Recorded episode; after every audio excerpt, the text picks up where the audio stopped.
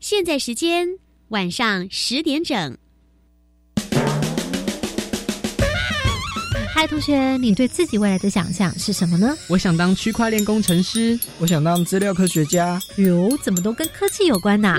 因为科技正夯啊！因为科技超赚呐！可别啦，可这职业的能力、条件、竞争，你晓得哪一个啊？嗯，这是个好问题。来吧，一起探索属于你的青春科技未来。欢迎收听端端主持《青春创学院》。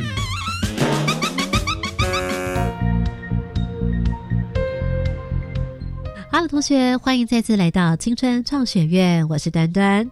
好，有关科技职业的能力跟想象，在这两集的系列为大家来介绍是 IT 产业的 Infra Engineer，它可是牵起系统的运转非常重要的螺丝钉，也就是基础架构工程师。他在目前的云端机房当中，责任可是非常的重大的。那节目开始呢，先来请今晚的节目专家许荣煌老师来为 Infra Engineer 为大家来做一个重点提示。为什么它跟自工这个行业呢这么样的关系密切？Hello，大家好，我是徐老师。我想，Infra Engineer 这个东西呢，真的是以前真的是大家都不认识它。我也希望呢，能够透过这样的一个讯息传播，因为从最基础学习起以后，比如说你可以连接到系统，或者是连接到云端，连接连接到网络，或者是连接到后端的资料库，你都可以从 Infra Engineer 去做这一个初步的学习。因为你把基础有了以后呢，这样子的一个一个通路或者一个架构学习呢，是有助于你未来在各个领域里面的应用。好，If engineer，哇，原来这么重要。不，你还记得吗？我们在上回卖了一个关子，还记得我们提到了当。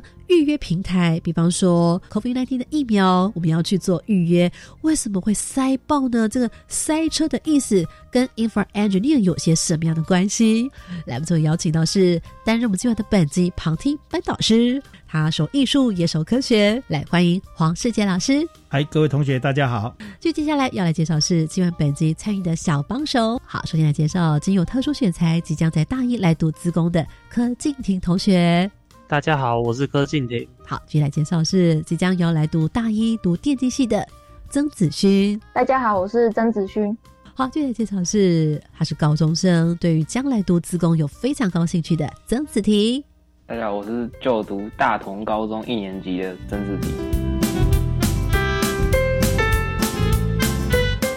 COVID-19 这样一个疫苗预约系统，什么事情是这个 infra engineer 在管的？如果要用更简单的方式比喻，然后用简单的几句形容来想象的话，怎么解释这件事情？嗯，应该这么讲哦。第一个呢，我们会直觉，大家都反映说，你平宽不够大，是进来的马路就不够大了，是好，所以平宽加大了以后呢，可是后端的处理器也处理不过来，那你就发现到处理跑不完了，那怎么办呢？这个时候你要用多台处理器去处理这些问题点。所以我们要加大它的处理器的容量。嗯，那加大了多台的事物处理器的时候呢，这个时候你要让每一台处理器呢都能够分工合作。嗯，这个时候呢就需要主机的平衡负载系统。好，请问一下静婷，你有听懂吗？间隔是有。那你可不可以用一个高中的语汇角度来解释给比你稍微年轻的弟弟妹妹听？你理解的是什么？好，间隔，嗯，它就是比如说有一个隧道，但是进去。就是进去是弯位，但是出去却有很多个方向，但是最后都能达到相同结果的感觉。是这个行比较容易理解。哇，静婷你好棒棒！你帮学弟妹呢找了一个更简单的方式。好，所以重点就是分流。对，分流。但是你分流，你要怎么样让它分流？可能并不仅仅只是加大频宽，它还要 backup 其他的设备资源。好，那么这个 Part Two 进阶篇来了解认识 Infra Engineer，那这我们就来进行今天的第一个单元快问快答。好，我们要来问大家这道题目呢是，请问什么叫做网络风暴？什么是网络风暴呢？哎，我们听过经济风暴，还有电视有什么麻醉风暴，自然有什么沙尘暴。沙尘暴，我还听过还有什么太阳风暴。谁要先间隔？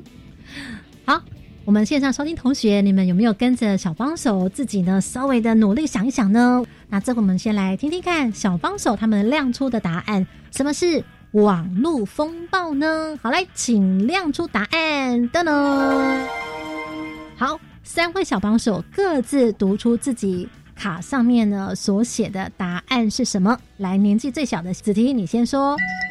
资料太多，网路当掉。资料太多，网路当掉。好，接下来子轩，请说。嗯，我写的是就大中毒，然后大家都不能用网络。大中毒，大家都不能用网络。接下来静婷，静婷，您的答案是？呃，我写 DDoS，就是跟子题差不多概念的东西。我自己都不知道的，端端老师都不晓得哈，什么是 DDoS 啊？静婷，我不确定是不是这样，但是就是资料太多，让 server 端那边出问题之类的。哦，我不太确定。那这回呢，我们就要来请薛老师来帮我们揭晓答案，先给我们一下分数。我觉得三位同学都表现的很棒，真的哦。那个，嗯，分数最高的呢还是子勋。为什么？关键是什么？关键是在于我们现在谈的网络风暴是属于区网，就是内网，就是 LAN 内部网络的网络风暴。是，对。它的问题呢是发现在内网里面的区段，所以说因为内网造成中毒，然后可能就会影响到整个网络瘫痪。嗯，好，这是其中的一个原因，这个问题占到百分之八十都有这个几率。嗯，所以说它的答案是最接近的。好，那刚刚金婷谈的 DDoS 呢，我们简称 DDoS 叫 DDoS。好，DDoS 一般来而言是它对于你外部的攻击，那攻击内部，它是一个治安的威胁跟风险。嗯，所以我们要去防止这个外部攻击的问问题，就会利用一些设备去做阻挡。那 DDoS 也会不会造成网络风暴？也有可能，DDoS 而攻击到某一个设备，这个设备就瘫痪掉了，也会造成到整个内部瘫痪掉。所以这个问题也是其中之一。那子婷的重点呢，也有点趋近哈，只是说呃，他讲的是 data 资料太多。那资料太多，一般而言，就像我们刚刚前面讲的 COVID-19 的问题点。资料太多，我们会去透过问题去解决，那，把资料流如何处理掉，进入我们的主机系统。所以，如果精准的来讲，网络风暴是什么的话，我们请徐老师给我们一个正确的、精准的解答。好，基本概念：维他命。呃，一般我们在所谓的区域网络里面，哈，因为呢，网络里面的设备，或者是因为我们的网络架构的问题，造成我们内部网络的广播，广播是所谓的讯号传递的广播，它会 broadcast。那 broadcast 的资料量，broadcast 就是广播。嗯，广播里面在我们的网段里面大量复制所有的数据。嗯，那这个数据呢，把我们整个内网的网络都塞爆。哦，那塞爆了会有什么结果呢？电脑之间的资料流就不会通，你可能看不到我，看不到你，或是你的资料流会变得很慢。嗯哼，好，这个时候就形成网络风暴。好，如果呢比较低年级同学，如果你们觉得有点难想象，没关系，我们今天并不是要你们了解原理，但是只要你们能够抓住了解到说，网络风暴就是会让你整个网络瘫痪。对，那我再补充一下，那这个问题呢，有可能一般来自于四个原因呢，哈。哦。第一个是有可能你的网络卡坏掉，它会大量的。广播这个讯息是，或者是你的网络设备有造成了我我们所谓的环路，叫 loop 的环路，那也会造产生这这个问题，因为它找不到路回去。好，再过来呢，就是刚刚所讲的病毒或者是骇客的攻击软体，好，都有可能造成网络风暴。了解了，所以呢，这时候呢，infra engineer 你就要找出那到底是出在哪一个环节。对。好，现在我们了解到 infra engineer，我们前头了解了一个比较好初阶入门，那现在也对于你们非常重要的工作也比较理解了。那请教一下你在工作任务当中，就也许我们跟这个国高中同学能够来分享，他们也比较能够想象的，可不可以举一个例子哦？曾经是你在处理的任务当中，哇，很棘手，然后也很让你难忘的。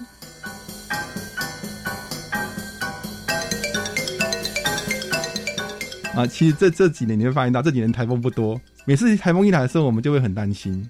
为什么呢？因为台风一来的时候，就会造成停电啊，对，或者是水灾啊，嗯，这些东西都有可能影响到我们所有的网络架构的里面的所有的设备环节哦，意思是说，可能你服务的这些厂商，可能啊。他们可能因为 因为风灾的问题或什么样的问题造成。哦，好，呃我记得在二零一七年那个时候哈，嗯台风夜的夜里，然后在半夜的时候呢，突然要十二点的时候呢，客户来电话，你就知道一派九那个你要要二十四小时 on call，你就要开始如何第一线先帮客户理解问题，找出问题，解决问题。这时候想接又不想接，对，你到底要不要接？这时候想起一定有问题呀、对不对，所以有问题的呢，必基于我们的使命跟责任，我们就一定要去服务这个问题跟内容。好，这是一个轮胎公司，他告诉我你可不可以回到那个现场，就是说，哎，他打电话跟你怎么说？比方说，我现在是徐老师是，他说，哎、我就叫你揪揪乙好吧？哎，揪乙哎，我们公司网络有问题，啊，什么问题啊？他完全不会动，啊，就不要让他动啊！不行啊。那我现在的生产线还在动，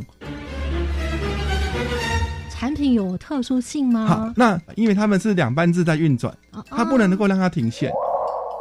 接下来呢，他都告诉你说，在我们全公司网络，包含办公室网络是正常的，是可是厂区网络是不会动的。那怎么办呢？所有的生产设备是不能停机，为什么？因为他们有高温的问题，所以他们产业是不能停机，而且有落尘，有落尘，化学味，有化学味道。嗯哦，所以他们很急迫性的希望你可以第一时间解决他们网络没有办法顺畅的问题通常他们这时候会讲网络怎么样怎么样，那个名词是什么？啊。第一个，我 ping 不会通，ping 好，什么叫 ping 呢？ping 是我们 p i n g 我们常用的指令，是我们会从一台端点跟另外一台端点就做呼叫，哦然后看它传回来的讯息。那传回来的讯息里面会有 TTL 的时间，你一个封包 TTL 是什么？就是你你传递一个讯息过去回去给他，他回复一个讯息回答给你的时间。这个时间值呢，基本上不会通。一个是不会通，二是什么？时间拉得很长。好，第一时间呢，我们就会知道中间有一个名词叫调包，封包掉了，因为网络传递是经由封包做传递，是所以封包掉了叫掉包。好，所以中间有掉包，还有根本不会通，这个时候你就知道完蛋了。这算大问题了，这是大问题，因为你这个时候我们就会先请他做现场评估。第一个嗯有没有任何设备是有异常灯号？嗯，哎，那他告诉我一个，他们厂区很大这多大？轮胎工厂它有多大？它就跳高厂房，然后到处都有它的部门。它不是集中式的办公区，它不像一般办公室的人员，通通坐在办公室里面，所以你就很好检查网络。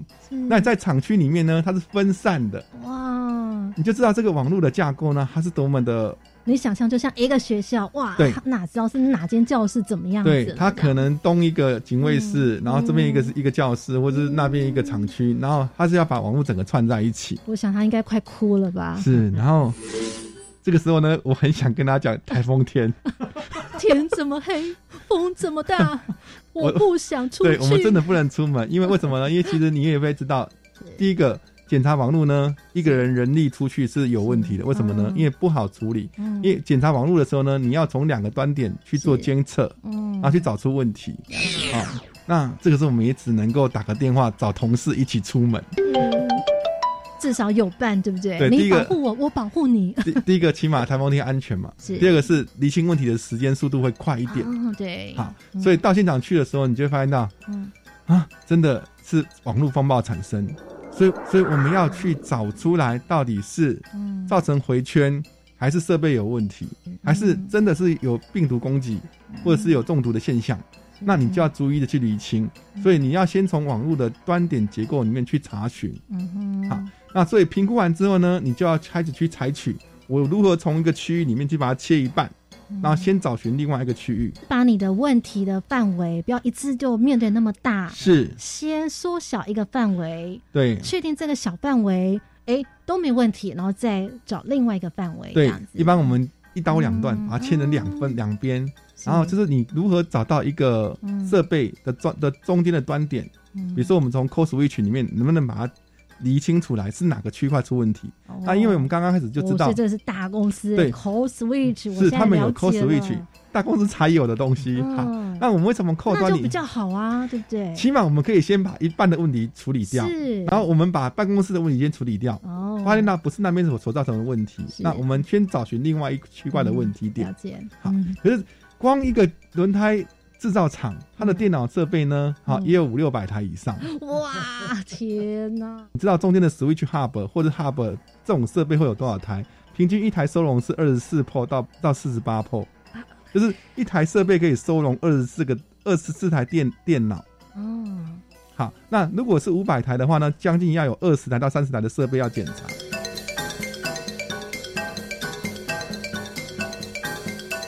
徐老师，这时候我觉得我想要叫小叮当啊，是，我也很想啊。如果有人可以帮我远端监控，然后小叮当可以帮我告诉我往哪个方向去，那我们就可以快速找到问题点。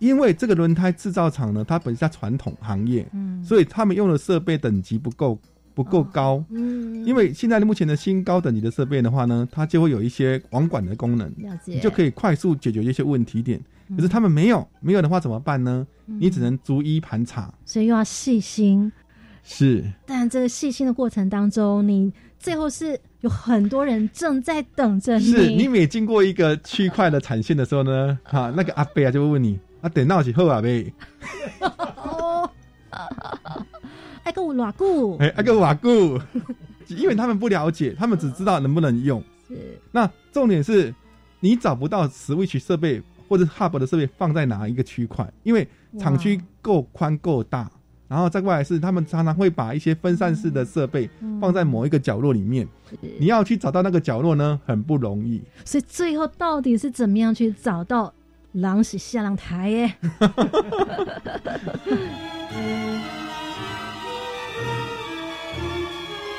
最后的问题在哪边？我们在一个小角落的警卫室里面找到了一台 Switch Hub，然后呢，做什么？Switch Hub 是做什么事情呢？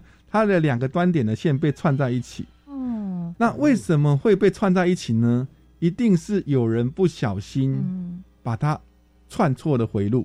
那像这个问题呢，你就发现到，其实如果你用好一点的设备的时候呢，它自动会帮你过滤排除这个问题。了解啊，可是如果说你的设备呢是属于比较 low 一点的设备的话呢，它比较无法低阶比较低话阶一点的设备的话呢，它就没办法帮你直接排除这个问题。了解可。是你知道找到它的时候呢，已经我一看表啊，五点了，起码时间已经台风还没有停，可是五点了。外面还在吹，然后还在吹已经隔天早上了，所以你是从十二点已经历经五个小时，五个小时你才找到它，但是我相信所有的阿伯应该会为你掌声欢呼。是因为他们可以正常的复工，嘿，他们可以不用再手动做手动抄写所有的记录纸，真的，然后这时候你才跟你的同事对。好好的回去，你就知道那个夜黑风高的时候呢，路路边的那个路灯都熄掉了，嗯，毕竟还是有代价啦。是。因为如果你没有去解决，终于下定决心，对，我要更新我的设备，我要提提升我的人员的嗯，第一时间解决问题。然后这时候你就可以拿出采购单是是是是是，那个我们报单都呈上去，然后再跟老板讲，告诉你怎么样可以避免这个问题，哦它可以停止你所所谓的生产的损失，所以他们就会很乐意的去做这样的投资。嗯，对。但你如果你没有先帮他们解决这问题的话，你想要继续给他们推荐，他们也不想理你啦。是了解，关键密码传送门。其实英法 engineer 呢，一般人不太了容易了解它，可事实上呢，它又兼具了整个网络系统很重要的一个任务。是，所以说呢，所有的系统呢，都希望它能够不停机。嗯，好，只要一停机以后呢，就会造成企业的损失，或者是像 COVID-19，如果后端系统一停机，民怨就会产生。所以说，你要面对的这个问题是什么？第一个是如何让你的系统快速恢复，快速恢复，对，这是我们的重点，就是是英法的 engineer 呢，要如何用最短的时间让你的你的系统恢复运作。嗯哼哼，那这个时候你的你的抗压性压力就很大，你要如何处理内心的内心的压力，还要面对客户或者面对使用者的的问题的急迫性。请问一下，有没有哪位同学想来发表一下？刚听了这个故事之后，真实的事件之后，跟你原本所想象的 infra engineer 的工作哪里是不一样的哦？或者是你有什么样的感受，想回馈一下我们的徐老师？请间隔。好，子欣请说。呃，就是更有实感，因为之前只是在网络上看一些采访或是一些人的心得，然后听了这么血淋淋的故事，就是觉得，诶、虽然感觉 infra engineer 就是很辛苦的下去排解，可能只是一个小小的问题，但是、呃，就一个小问题就可以造成很大的悲剧，是更有实感，就是 infra engineer 的重要性。形容的很好哟。所以 infra engineer 其实，在厂房里面却是大家的 hero，对不对？是的个英雄。当问题产生的时候，真的是绝对不可缺少的一个角色。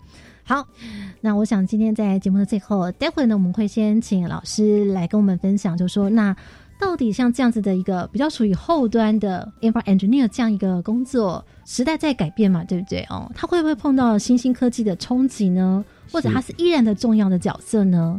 那如果同学们想在这部分来发展，也许他有些同学他们并不想真的往很前端，他希望比较走后段，我相信一定也会有啊，是没有错。一八 engineer 呢，我们一般听起来就很像，就刚刚刚刚那个子勋所讲的，好像是是比较杂一点的事物一样，嗯还要包山包海，什么都要做。是好，那严格讲起来没有错，嗯好，只要是非城市开发类的东西，基本上都会归 infra engineer 所来管控。嗯，所以说，大部分 infra engineer 呢，都会偏向男生多一点。嗯可是让 infra engineer 呢，他反而需要另一列的是什么东西呢？是沟通能力。沟通能力，对，因为他要嗯面对服服务处理的对象，包含像管理工程师，嗯。包含像前端的客户，或者是或者使用者，嗯。或者是来做技术资源，或者老板们的的投资意愿，是。都是要 infra engineer 去做沟通。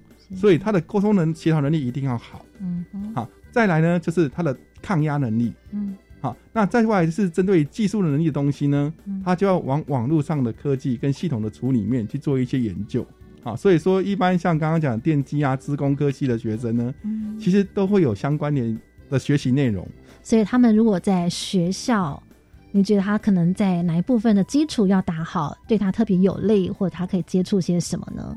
嗯，原则上呢，你只要往所谓的计算机的科目去做学习，哦他们就会有相关联。了解。对，关键密码便利贴。我们这个以上三位小帮手有没有什么想提问的？提问先，然后回馈后。好，子萱请说。嗯，我最想问的应该是，就是 infra engineer 会需要会就是像前端一样很会写程式吗？这个好问题哦。其实会想去做 infra engineer 的人呢，嗯就是不想写程式，他才会跑过来。哦，子萱也笑了。啊，可是事实上呢，infra engineer 会不会碰到程式？会，哦，只是很少。是啊，比如说我们可能要下一些指令的动作，去控制一些嗯呃有一有一些参数，你可能要用指令去做做做 cover，啊，去做取代。好，那这些东西都比较简单一点点，它不会那么复杂。比如像一些网络设备呢，你还是要下一些砍面的指令啊，就是下指令去做做操作，或者写一些写一些简单的的小程式去做管控。这 infra 是可以做到的，可是它不像城市设计师，他要做庞大的系统，所以你就会发现到 infra engineer 呢是真的，呃，大部分人就是说哇，写写程式太累了，我要去做 infra。所以说呢，infra engineer 呢，它重点是它有它的视野要够高，为什么呢？哦你只有在更大的企业、更大的体制下，你能够看到的整个架构是更完整的。就像你是一个从高处对来俯视的这样子。是，如果你今天只是永远都是一个小公司、小企业，是。你是碰不到那些高端的设备跟高端的架构网络的理论。就像他是在大医院的医师还啊是啊，对对对对，就是是你如果像大医院跟小医院哦，你看它的系统都完全不一样。嗯啊，所以说，如果你今天有意愿要成为一个优秀的的 infra 的 engineer 的话呢，你应该要往大型的企业里面，或者是从从事另外一类叫做做服务端的工作的 infra engineer，嗯就是他们去去服务所有公司企业不同的行号的 infra 的整合。是那你可以看到的面向呢就会更广。那他在未来会不会碰到，就是新兴科技对他来说，他有什么冲击吗？其实我觉得新兴科技对我们而言是好事，为什么哈？嗯英法呢，以传统的英法会让人家认为它好像哦秋哦，事实上不然。英法呢，已经从以前的基础建制呢，嗯。提升到比如说像云端服务的整个冲击过来的时候呢，你要把英法 engineer 呢，可以去管控，嗯。去支援云端服务的系统。了解。你像我们现在云端里面的、Google、阿玛龙啊，或者是微软的 Azure 啊，你必须去了解这些系统，所以你的服务价值是被提升的。了解解。你要懂的东西会更多，在云端系统上服务，就可以符合到刚刚有有些人有些同学想 work from home 的的道理一样。哦。你在云端，你就可以 work from home 了。哦，对哦，啊，对，嘿，然后这个时候你就没有实体啊，你就可以达到你的理想。子婷在呼唤你呢，有没有？然后你也可以看到一个另外一个面向，我就觉得很棒的事情是是，传统的英法呢只在公司里面做事，他们是属于维护类。嗯，而事实上，因为英印的一个新兴科技的启动呢，是。英法有利呢就会面对客户，变成了另外一种，它是属于属于所谓的可以生财的工生财的单位，它从传统的被动变成主动式，就像很多企业呢就会把英法开始提供任何对外的服务需求，哦，哎这也是新兴科技这也是新兴科技，带来的未来的影响哦。是。好，接下来我们要请问一下静婷或者是子婷，你们能不能来回馈一下，从头到尾到现在，想起在先前还没有上了这一集的时候，你们对于 infra engineer 这个工作的理解跟想象，自己个人觉得最大收获是哪一块呢？啊，这个子婷先说说看。觉得我可能要回去审视一下自己的那个志愿了，我有点想换志愿了，真是太写实了，热血沸腾。不晓得我们子婷是配合效果还是讲真的？真的哈，没有，我觉得印象深刻还是云端伺服器，因为大部分的人就是像我也是，我现在能想到伺服器，我最能想象的画面就是有一个很很大的机房，然后里面有很多像机上盒的东西，处理客户的资讯那一些。但我觉得有云端伺服器真的太酷了。哦，他们都会直接幻想到那个机上盒，实际上机上盒只是个很小的东西而已。在云端伺服器里面的机器的设备，你就会发现到，以前我们在做绿色机房的时候呢，绿色机房，我们叫好绿色机房里面呢，嗯。你看整排的机器的机架，机架里面呢塞满了所有的设备，然然后那个灯泡一亮起来，你就很像那个霓虹灯很壮观。就很像那个什么医院里面的那个挂号的啊那个病历单，有没有？以前都哇，哦对它不是一叠吗？对那我们那个灯号一亮起来的时候呢，你就发现它好漂亮，是哎，你就发现它那个系统多少资料在里面在里面传输，科技带来的更是不一样的想象对哦。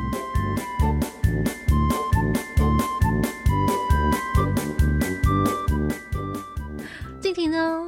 虽然呢，你在先前的时候呢，跟端端老师说，哎，没有所接触哦，那有没有收获呢？间隔好，请说。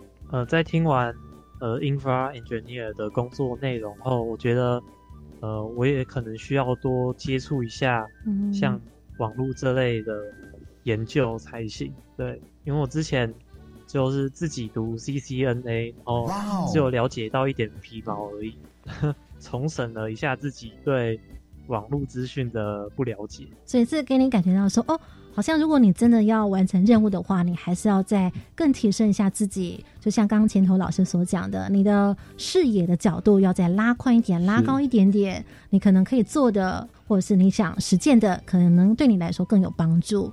对，像静玲刚刚讲的很好，他已经在接触 CCNA，好，这是思科的一个认证考试。对啦，那这个东西是思科入门的基础工基础工程师里面他要去接触的，是，所以这个东西只有在网络这一块嗯哼，好的基础领域要把它先学习好。嗯，对，然后如果说在网上呢，你就可以考到像类似这样取得到思科的 CCIE 的认证之类的东西，你就会很有价值，非常的 professional。下面请黄世杰老师。